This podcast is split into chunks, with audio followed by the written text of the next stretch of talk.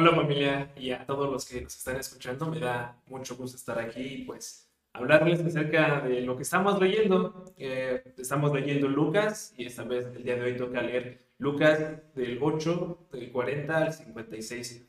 Y pues vamos a estar reflexionando acerca de unos versículos de aquí, pero pues antes ya de comenzar formalmente me gustaría iniciar con una oración. Señor, gracias te damos porque nos permites eh, tener este nuevo día. Gracias, Padre, porque nos permite eh, tener estos tiempos de reflexión en tu palabra. Te pido, Dios, que puedas abrir nuestros corazones, que puedas abrir nuestro entendimiento para que podamos comprender qué es lo que tú nos quieres decir el día de hoy. Gracias te doy, Padre, en el nombre de Cristo Jesús. Amén.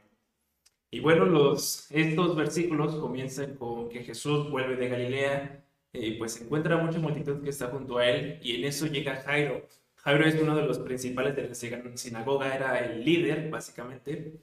Y pues se acerca a Jesús diciéndole que vaya con él porque su hija se estaba muriendo. Jesús decide ir con él y pues ya lo va acompañando mientras toda la multitud los oprimía. Y en eso llega una mujer que padecía flujo de sangre.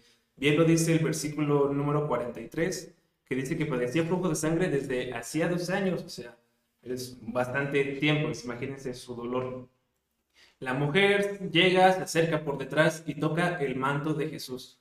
Jesús en este momento se pregunta quién lo ha tocado. Sus discípulos le dicen, oye, estamos aquí rodeados de tanta gente y preguntas quién te tocó. Pero Jesús quería que la mujer se lo dijera, que la mujer expresara por qué lo tocó.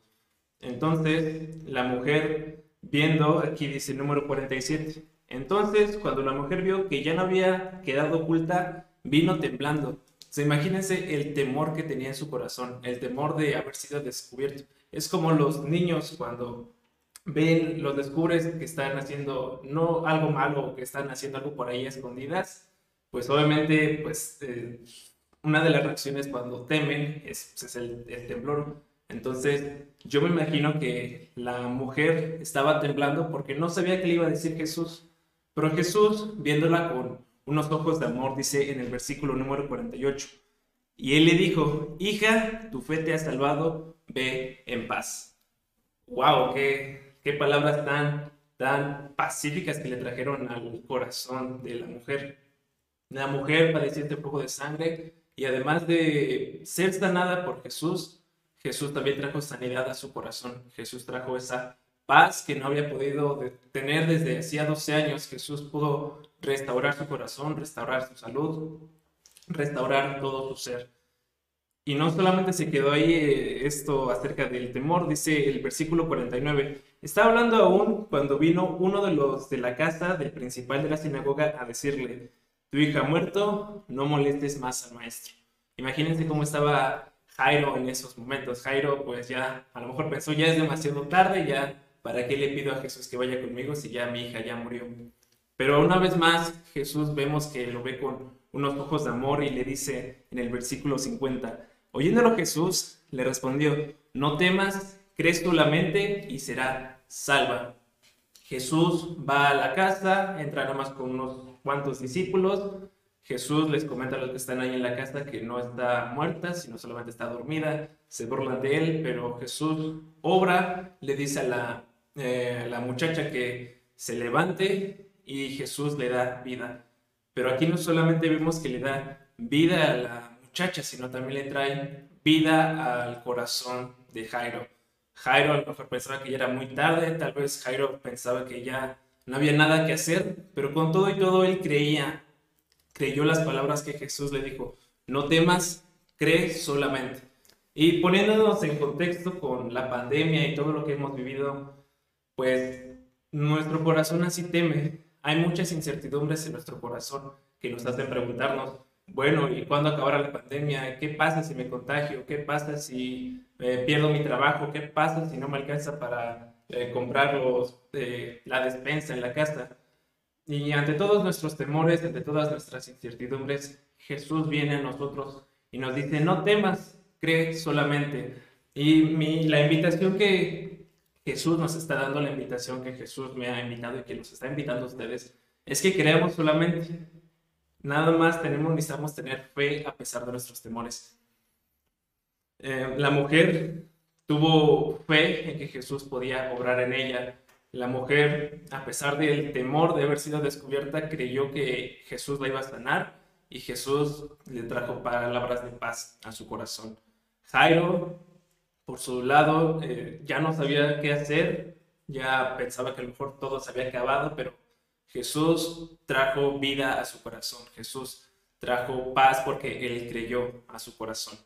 Y esa es la invitación que quiero que tengamos y que pensamos siempre que tengamos alguna incertidumbre, que a pesar de pues, problemas, mm, algunas situaciones que se presenten en nuestras vidas, Jesús siempre nos dice, cree solamente, cree solamente y así como le hizo a Jairo y le hizo a la mujer, fueron salvos, fueron sanados. Jesús, si nosotros creemos en Él, eh, vamos a ser salvos, vamos a ser sanados, vamos a ser restaurados, vamos a ser consolados si lo necesitamos. Así que hermanos míos, familia, no teman, sino que tengan fe. Temer es normal, somos humanos, no hay problema, no, no, no es pecado eh, temer, sino eh, que nuestro temor sea menor a nuestra fe, que nuestra fe sea mayor y nuestro temor sea menor. Y pues me gustaría terminar con una oración final. Señor, gracias te damos en este día. Gracias, Padre, porque nos permite leer tu palabra, Dios. Y así como estábamos viendo, Dios, con Jairo y la mujer, te pido, Dios, que nuestros corazones sean restaurados, Dios, que a pesar de nuestras incertidumbres, a pesar de nuestros problemas, a pesar de las preguntas que podamos tener acerca de lo que puede pasar, Dios, tú vengas con esas palabras de paz, Dios, vengas con ese abrazo a nuestro corazón, Dios, vengas con esa consolación, vengas con esa restauración a nuestras vidas, Dios, para que tengamos ese pequeño impulso que necesitamos, Dios, para creer más en ti, Señor. Yo te pido, Dios, que también nos traigas paciencia en nuestros corazones. El eh, crecer en ti, Señor, no es un proceso que se dé de la noche a la mañana, sino es lleva su tiempo, Dios, y yo te pido que eh, traigas paz a nuestros corazones, que traigas paciencia, que traigas sabiduría, Dios, para que poco a poco vayamos teniendo más fe en ti, Señor, y que nuestro temor sea menor cada día. Padre, en, esta, en este día te pedimos que, eh, pues, tú en tus manos te ponemos en nuestros temores, Dios, que seas tú quien obres a través de ellos, que, eh, Señor, no haya temor en nosotros acerca de lo que pueda pasar, Señor, sino que podamos estar confiados en que tú tienes el control, que a ti no te escapa nada en absoluto, Dios. Gracias te damos, Padre, en nombre de Cristo Jesús. Amén.